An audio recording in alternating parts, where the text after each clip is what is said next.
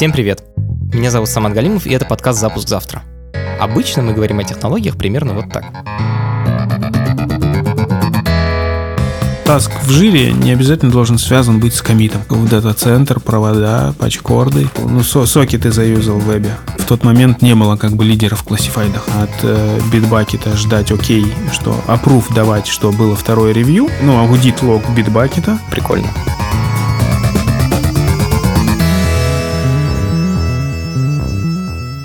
Как технический директор я пытаюсь разобраться, как устроены сложные и интересные штуки.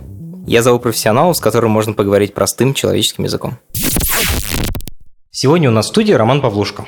Про Романа нужно знать, что он своими руками программировал первые версии Авито в команде из двух ребят. И за 10 лет вырастил команду разработки до 400 человек. Проект прошел путь от очередного сайта объявлений до одного из самых популярных сервисов русского интернета. А работа с программистом в Авито – это знак качества на рынке труда. Сегодня я хочу спросить у Романа, как у него получилось построить это все своими руками? Какие ошибки он допускал, чего боялся в процессе и как у него все это получилось? Это подкаст студии «Либо-либо», и у нас есть партнер – сервис онлайн-образования Яндекс Практикум. Если вы хотите стать программистом, дизайнером или дата-сайентистом, идите на сайт Яндекс Практикум и учитесь. Меня зовут Ром Павлушка. Мне трудно объяснить, кто я. Я надо придумать правильно. Ты был программист одного из самых популярных сайтов в русском интернете. Сколько у вас сейчас пользователей? Вообще, как давно ты ушел оттуда? Я ушел в 18-м, в конце 18-го. Было несколько миллионов в день. Ну, там уже давно несколько миллионов в день, и сейчас, ну, может быть, уже и за десятку перевалило. Ну, как это началось? Началось все э, в нулевых. В школе я так любил компьютер, и в студенчестве уже начал этим увлекаться по ночам. Чтобы стать программистом, нужно увлекаться этим по ночам. Дальше это все уже переросло в, из хобби в работу. То есть я учился не на разработчика, я инженер по разработке месторождений. То есть на разработчика, но не на, не на того. Вот. После университета я уже работал в «Газпроме», и что-то я как-то решил определиться, каким путем пойду.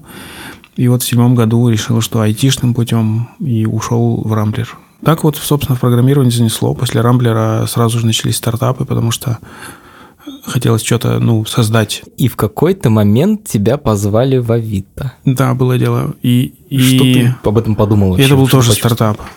Ну, честно, в первое впечатление было, что за дичь. Он был страшный. Он, на самом деле, когда я туда пришел, еще долго был страшный. Что значит страшный? Ну, поработав как бы в там в Рамблере тех времен, где был дизайн, где был уже UX, где были нормальные интерфейсы для пользователя. Авито в тот момент был совсем стартап, причем который клонировал э, западный продукт, у которого не было продумано ничего. Craigslist? Нет, это был Blocket SE шведский. А почему шведский какой-то там сайт? Потому что они... фаундеры шведы, и они продал свой некий аналог молотка в Швеции такой был сайт Молоток.ру, аукцион объявления. Mm-hmm. Он его продал eBay, и после этого его пригласил Миллер возглавить Молоток.ру. Он съездил в Россию, посмотрел, что Россия, в принципе, интересный рынок, медведи не бегают. И на российском рынке в тот момент не было как бы лидеров в классифайдах. С еще одним шведом они объединили усилия, запустили четыре проекта разных. Один из них выжил, они как бы на нем сфокусировались. А Авид как раз тот, который выжил. Да, был еще Авиток, был еще Хоккей-босс, и был еще какой-то эзотерический ад. Я не помню, как он называется. Как вообще это происходит? Они наняли типа двух программистов на PHP, посадили да, их в офисе, да, да, и, и сервер под столом. Было, да.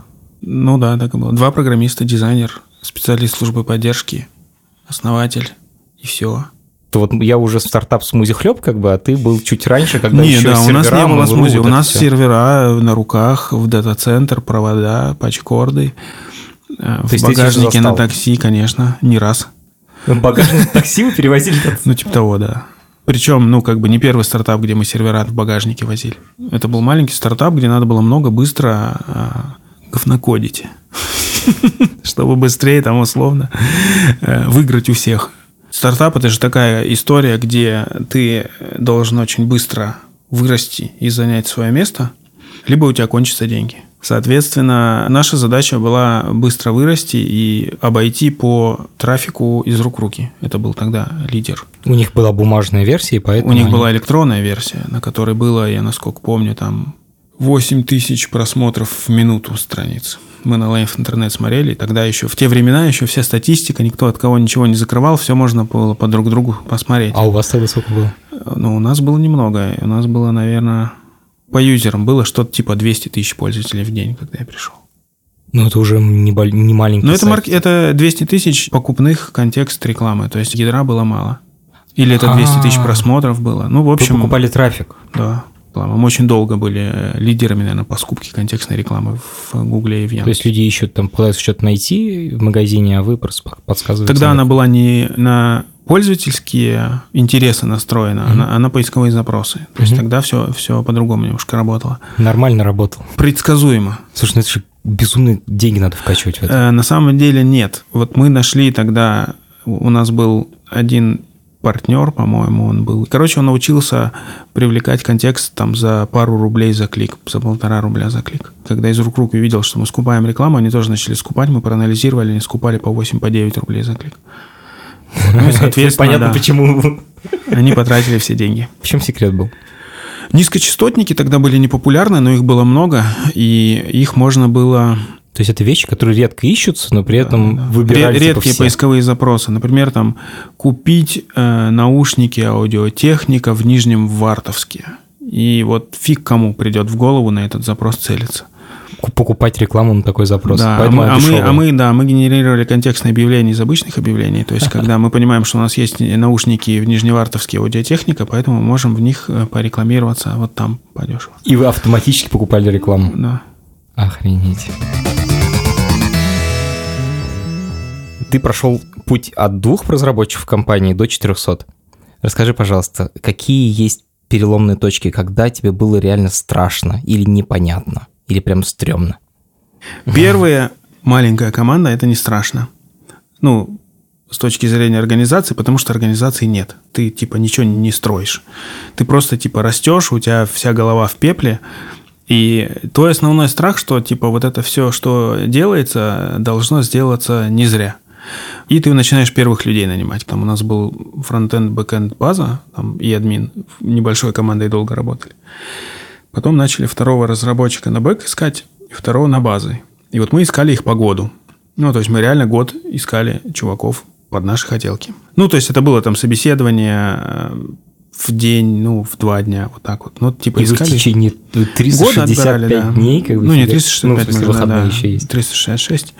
Но, короче, долго искали, искали, искали. Нашли, дальше чуть-чуть попроще пошло. И А в чем была их особенность? Почему как бы остальных Ну, не мы, брали, а их взяли? мы себе нарисовали, ну, типа, мы же стартаперы, такие генералисты, если мы ищем каких-то чуваков в помощь, то они должны нас чему-то научить и в этой области.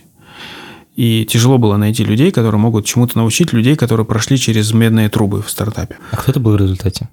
Ну, один был бэкендер, который вот клево, он долго с нами проработал. Он все собеседование промолчал. То есть он вообще на, на вопросы почти не отвечал. Но у него был в гитхабе выложен код. Я вопросы задаем, я смотрю его код. И я такой думаю, да, это, этот чувак затащит. Надо брать. Подожди, а то, что он не отвечал, это раз не значит, что он как бы тимплеер? Знаешь, вот как бы на- наши навыки отбора людей в то время можно было бы описать как типа мы были джуниоры в найме. Вот. Ну, или даже интерны. Сами же были молодые, там было по 25 лет, да, там это только начиналось все. Были ошибки там на первом этапе очень частые. Примеры. Первый чувак на исправленном сроке не появлялся, у него было миллион, миллион отмазок было. Почему? Я тут что-то в Питере оказался, у меня машина разбилась по дороге, врезался и так далее. Ну, с ним попрощались. Второй, э, например, пришел в очках э, в первый рабочий день, сидел 3-4 дня, э, что-то там типа разбирался в коде, потом исчез и сказал, мне нужно исчезнуть из страны. Трудовую даже забыл забрать. Еще был чувак, который типа, ну, он, он старался, он хотел, он более-менее что-то получалось, но он реально очень сильно конфликтовал с другими на уровне там код-ревью, да, там такие батлы разводил, разжигал, короче, холивары. Хотя там надо было делать так, как принято. То есть вот есть некие агрименты, как мы должны писать код. Ему не нравились эти агрименты, он их постоянно челленджил вместо того, чтобы там продуктивнее работать, сконцентрироваться на более важных вещах, чем как код выглядит. В общем, были разные файлы. Ну, просто мы как бы брали, нам казалось, что клевые, а ты потом начинаешь понимать, что все, блин, разработчики, это не просто некий такой набор, значит, компетенций, механика и так далее. Тебе надо, ну, подбирать правильного человека в команду именно. Вначале просто много раз обжигались. Да. Ну, это смотри, первая, да, первая стадия, ты просто чуть-чуть больше берешь людей, просто рабочих рук набираешь. Потом все эти руки начинают чем-то заниматься, не все тем, что ты хочешь. И у тебя начинает выстраиваться какое-то управление и контроль. В смысле, они начинают прокать не то, что нужно продукту или как? Типа да, если грубо говоря. Вместо того, чтобы там, например, сделать важную фичу юзерскую, он делает какую-нибудь финтифлюшку, которую он где-то там увидел, ему кажется, что это очень круто, если такую фигню сделать на, на, на сайте, например. А никакой системы постановки задач еще нет? Есть, но ты же как бы не обязательно, ну вот в, на ранних этапах процессов особых нет, да, там ты не, не паришься на тему процесса, все быстро пишут, там таск в жире не обязательно должен связан, связан быть с комитом в коде. Типа накодил, что-то закоммитил, работает функционально, все окей. Вот. И чувак вместе с этим комитом там что-нибудь еще закоммитил. Или он вечером посидел дома, сделал какую-нибудь классную фичу, закоммитил, она там следующий релиз ушла в продакшн, его узнали из продакшна. Просто ему показалось, что это круто. Ну, например, простые примеры, там, типа, у нас мобильная версия так появилась. Так, расскажи. Ну, мы делали опишечку, и у нас был э, клиент, аутсорсер, который делал мобильное приложение. Так. И вот фронтендер просто решил, что он, пока те делают мобильное приложение, он еще мобильную версию сайта сделает и запушивает. Спорим, что в ней был больше трафика, чем в мобильном приложении вместе взятых? Ну, вначале да. Но это была такая еще старые убогие мобильные версии, где, знаешь, каждая мобильная версия выглядела как меню просто. Да, да, да, да, да. Классное было. Пользоваться можно было на Nokia, на моей, я помню, был интернет еще, Edge. Мне интересно, что следующий этап, вот как бы, когда в следующий раз было стрёмно? Или дальше у тебя все как по маслу уже просто масштабировано? Не, подожди, стрёмно всегда, да? Вот надо понимать, вот это от людей зависит, наверное. Если ты забиваешь на все проблемы и не стремишься вот перфекци... если ты не перфекционист, тебе будет нормально. Если ты хочешь, чтобы все нормально работало, то тебе будет стрёмно постоянно. То есть тебе постоянно что-то не нравится. Там, вот этот там пришел слишком поздно, этот какую-то фигню в прод закоммитил. Тут процесс несовершенный, пропускает какую-нибудь фигню. Или тут процесс слишком сложный, да, там типа буксует все. И тебе все время что-то не нравится. Или, например, этот процесс для этого подходит, для этого не подходит, два процесса too much, и вот вообще тебя все, у тебя конфликты в голове, как, как биполярка, короче. Прям вот бомбит. Мне казалось, что хороший технический директор – это человек, который умеет все эти конфликты как-то ты выносить там, наружу. Нет, ты это, это выносишь наружу просто, чтобы люди это порешали, да. пообсуждали, да. Ты должен э, иногда, типа, ну, правильно как бы во всем вот этом вот, э, во всех местах для улучшения сфокусироваться на тех, которые действительно важно сейчас делать. Когда ты становишься командой там в 10 человек, ты понимаешь, что тебе нужны уже какие-то тем лиды, какие-то процессы там чтобы с ним работать, даже не процессы на ранних этапах, просто договоренности. Договорились, так и делаем, как договорились. Дальше, чем больше людей, э, тем больше ты что-то начинаешь структурировать. Какие-то договоренности переходят на бумагу, вот, в обязанности людей, даже иногда в позиции. Там. Тут, типа, выделенный человек, который там человек договоренности, там, условно, контролирует что-то. И бомбит, когда люди нарушают какие-то договоренности, это формальные, неформальные, любые – договорились ревьюить код. Кто-то не проревьюил, пролезла какая-нибудь фигня в продакшн, и, и все. Или наш пример. Вот классный кейс. У нас была договоренность. Каждый коммит ревьюется кем-нибудь еще. Но был однажды hotfix.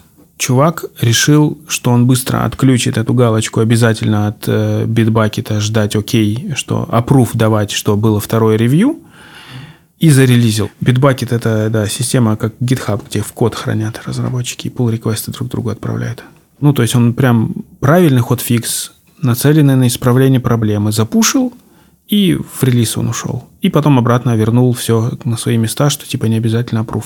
Все бы ничего, ничего ему за это не было, но когда у нас был аудит, и кто-то из четверки приходил аудировать как бы наши процессы, комплайенс, вот это все, они нашли этот комит. Они не нашли этот комит. Я случайно ну, показал им одну из задач, где по процессу надо провести, ну и показать им, что весь процесс задекларированный соблюдается. Я выбрал эту задачу. Сколько вам это стоило? Нисколько. Они, ну, я, после этого пришлось открыть насто... ну, аудит лог битбакета Угу. и показать, что это было вот в единственном экземпляре. Это вот было супер важно сделать, обойти процесс, Типа объясни почему. да. И они такие, да, окей, все нормально. Вообще были моменты, когда прям технический челлендж, когда ты прям типа думаешь, все, нам пиздец.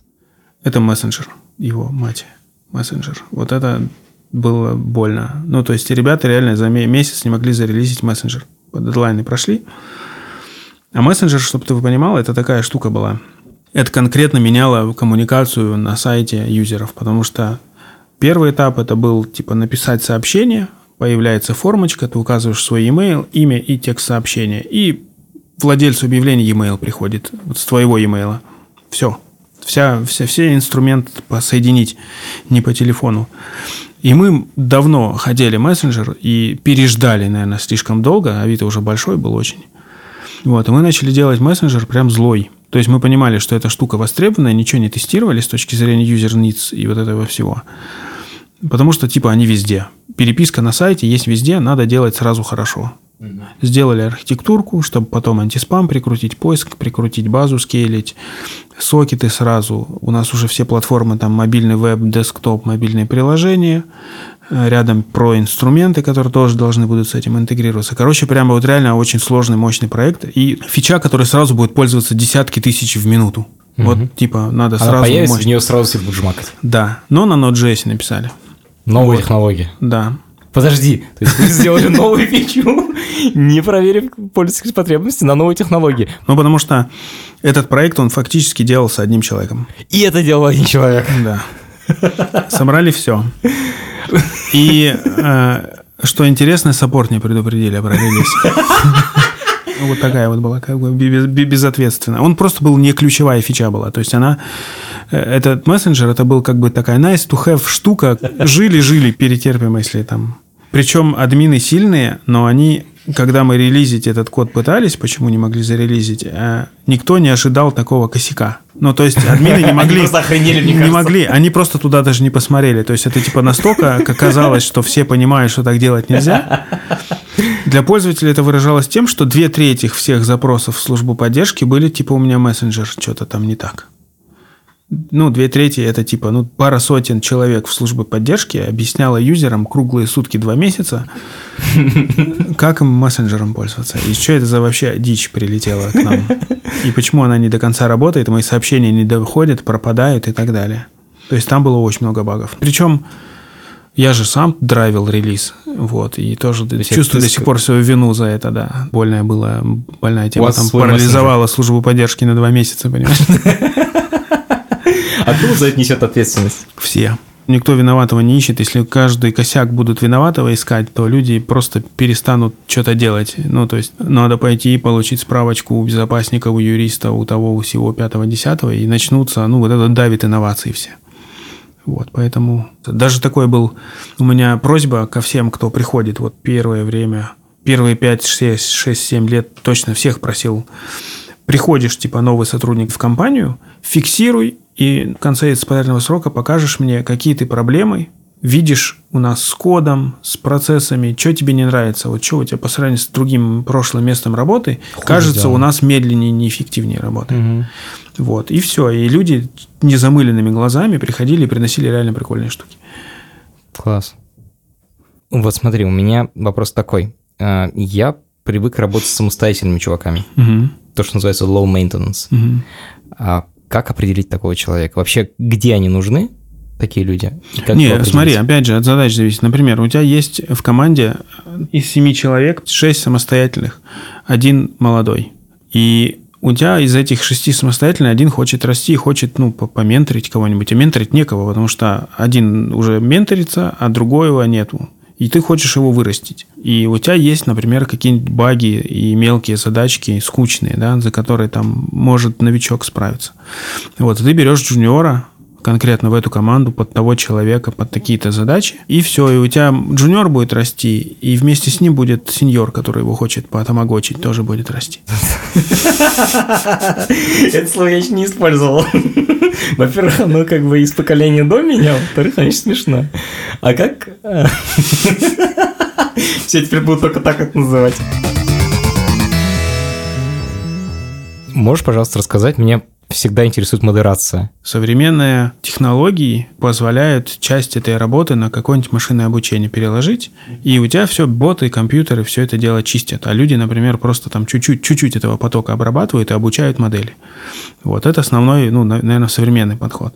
Мы начинали с постмодерации, потом, когда как раз условное было объявление, мы его называли Famous S, что это такое? Знаменитая жопа. Вот ну, я такая. Секс на всю ночь капслоком объявление попадало всегда вверх выдачи. Постили люди. Какая-то проституция, короче, пыталась вылезти в объявление. Вот, массово ага. туда постить. Вот. И постмодерация не успевала. Ну, потому что постмодерация приходила чуть позже, чем оно собирало трафик вверху.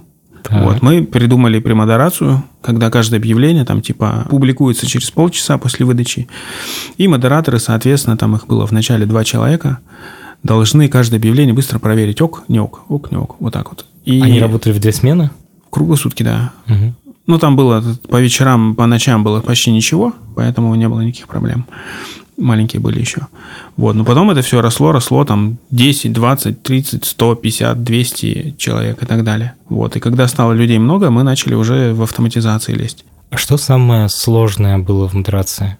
Там был какой-то момент, когда ты такой думаешь, блин, все это как бы... Там нет самого сложного, там много маленьких задач, потому что есть куча миллиона юзеров, которые пытаются по-своему правила обойти. И тебе нужно просто бесконечно с этим работать. То есть каждый раз появляются новые хаки, ты должен это доучитывать в своих э, алгоритмах. Вот про модерацию я понимаю. Но ты говоришь, постоянная борьба с тем, что как по-разному обходят правила. Это же уже интеллектуальный труд, но он тоже бесконечный. Это как, я Бесконечно. Это гонка вооружений. Кто, кто кого, типа занимается? спамер или твоя команда. Вот. Кто этим занимается? Разработчики, модераторы, все в куче работают, ну все вместе. Это же не бороться с спамом, это предоставить юзер юзерам, хорошим добросовестным пользователям хороший контент. И у нас же есть законодательство очень интересное, и многое можно продавать, многое нельзя продавать публично в интернете. Например, какие-нибудь медикаменты нельзя нигде размещать просто, или алкоголь, или э, там есть какая-нибудь, не знаю, китайская поделка каких-нибудь знаменитых сумочек, и правообладатель тебе этих сумочек приходит и говорит, ну давайте вычищать. Вот. Угу. И ты вот эти все, все правила учитываешь. Их просто сотни. То есть, условно, Louis Vuitton приходил на Авито и говорил, чуваки, ну, удалите тип, наши типа того, да, не Louis Vuitton, а по косметике были, да. Довольно смешно. И ты их ставишь в свой pipeline, у тебя есть как бы схема, по которой ты их блэклистишь. Ну да, сперва прорабатываешь, как это будут, э, ну там обучаешь пару модераторов, они начинают работать, дальше это все дело передается в автоматизацию условно, и если их много стало, и они отрабатывают уже как фильтры в алгоритмах. Сколько таких фильтров в результате накопилось? А никто не знает. Там, там десятки моделей машинного обучения работают над каждым объявлением. В чем вообще ответственность Авито? Это же частные люди размещают объявления. Ну, там не только частные люди, компании. Ответственности, ну, то есть не дать, например, использовать эту площадку в каких-то там махинациях и так далее. У меня отдельно отмечено наркотики, проституция, детская порнография. Это же все точно было, да? Порнографии детской я не уверен. То есть это все-таки... Там же не видеоконтент.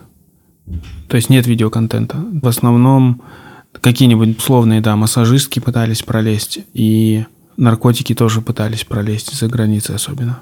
А как это, ну, то есть ты начинаешь, типа, читать их эфемизмы и додумывать, что это на самом деле наркотика проституции, и тогда и блочишь? Тебе, как человеку из редакции, наверное, понятно, что есть э, люди, которые классно разбираются в спортивной информации, в политике, в технологиях. Отдельные такие редактора, да, на эти все рубрики сидят. Вот, соответственно, то же самое, в принципе, и в модерации. То же самое в саппорте, то же самое в разработке, то же самое в дизайне. Ну, то есть это везде такая классификация по компетенциям происходит. Обалдеть, я ни разу не видел человека, который круто разбирается в модерации наркоты, например про мошенничество. Скорее всего, были дико смешные схематозы, которые да вы вскрывали. много, очень, очень много было схем, да. И мы какие-то схемы отслеживали. Это там типа толпа зэков с телефонами сидит в тюрьме где-нибудь под Иркутском и вот пытается там обзвонить людей, что-нибудь их обмануть.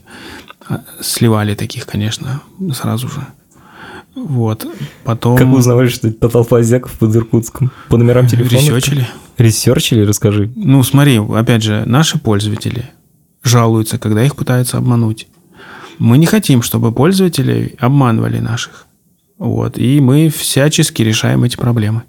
Когда ты говоришь всячески решаем проблемы, у меня такое чувство, что у вас есть специальный отдел как бы дуболомов, который нет, такого, такого нет. Туда. Нет, там чисто через юристов, через поддержку, через виджеты на сайте, в мессенджере и так далее. То есть, когда, например, ты кому-то пишешь в мессенджере, и тебе говорят, скинь свой номер карты и там далее, вот эти там то, тоже какой-нибудь алгоритм отслеживает и тебе снимет, показывает, показывает да, что можно скидывать, что нельзя, такую маленькую инструкцию. Вот, типа. Мы такой же в Пьюре делали, прямо перед моим уходом, что типа держишь номер телефона, он говорит, чувак, не делай этого, тебя разведут. Специальные, да, разделчики, промо, даже комиксы делали на эту тему. В виде мультиков на Ютубе выкладывали людям, там в маркетинг типа это добавляли. Как, как обезопаситься? Mm. Потому что как бы это же не проблема э, площадки, да, там типа Авито или там еще какой-нибудь, это проблема населения, то есть надо ну, дообучать. У нас почему-то не принято быть супер честными у многих. Пример, у нас берешь, пользователь пытается тебя там как-нибудь твою платформу обхитрить. Ты его ловишь и говоришь, ай-яй, так больше нельзя, разблокировал. Ловишь второй раз, ай-яй, так больше нельзя, разблокировал. И у нас было 10 шансов, мы давали пользователю, 10 шансов, ай-яй-яй. Вот у наших партнеров там из Европы, которые сайты по, по, по акционерам вообще похожие, у них после первого предупреждения больше не повторяется проблема, понимаешь? А вы после десятого раза перестаете его разблокировать. Да. Это причем типа Польша, да, то есть не такая далекая страна. Подожди, это Польша, это не да. Швейцария какой-нибудь? Просто если говорим про Швейцарию, там просто не нарушают, прям по умолчанию. Почему ты ушел? Из компании. Как бы все классно, много разработчиков, все вы круто делаете, процесс Рисков настроен. не хватало, наверное, то есть сильно стало все стабильнее и так далее. Плюс я не умею работать на чуть-чуть, я если работаю, как я говорю, много проблем, много хочется всего починить, и я там 70, 80, 100 часов в неделю пахал и очень многим пожертвовал. Вот, соответственно, решил, что надо это дело останавливать. Вот. Как, и... как ты уходил? Как ты, вот... Ну, сложно, как, блин, уходить. Я уходил, когда я был, наверное, самый старый сотрудник, из дольше всех работал. Я жег, вот сколько было у меня сил, э, и там Редбулом заливался, сколько я, 20 тысяч банок, наверное, выпил за всю жизнь. И ну, максимально у меня была четкая позиция максимально выжимать из себя все, вот э, пока мне не станет тяжело. Стало тяжело, да? Ну, типа того, да. Потому что, как это называется, взрослеешь, появляются дети, семья, вот это все, и ты понимаешь, что уже надо, ну, баланс. И оно у меня было дисбаланс жесткий. Ну, то есть надо было, как это называется, вот как есть у технических чуваков, есть такое понятие техдолг. Э, это когда ты там, например, где-то что-то фигово накодил, и это накапливается техдолг. Тебе нужно эти долги отдавать, где-то потом переписать все. А у меня вот такой вот семейный долг накопился. Не получалось совмещать у меня. Чем ты сейчас занимаешься? Ну, помогаю компаниям, как раз консультирую, где по, что им по, починить, подиагностировать такой взгляд со стороны, это такое, можно сказать, все хобби, а основное, конечно, стартапчики ищу, стартапчикам помогаю. Ну, у нас много сильных команд, но культуры вот этой стартап-движухи нету, мало ее. И у нас сейчас, наверное, акселераторов и инвесторов больше, чем стартапов, блин.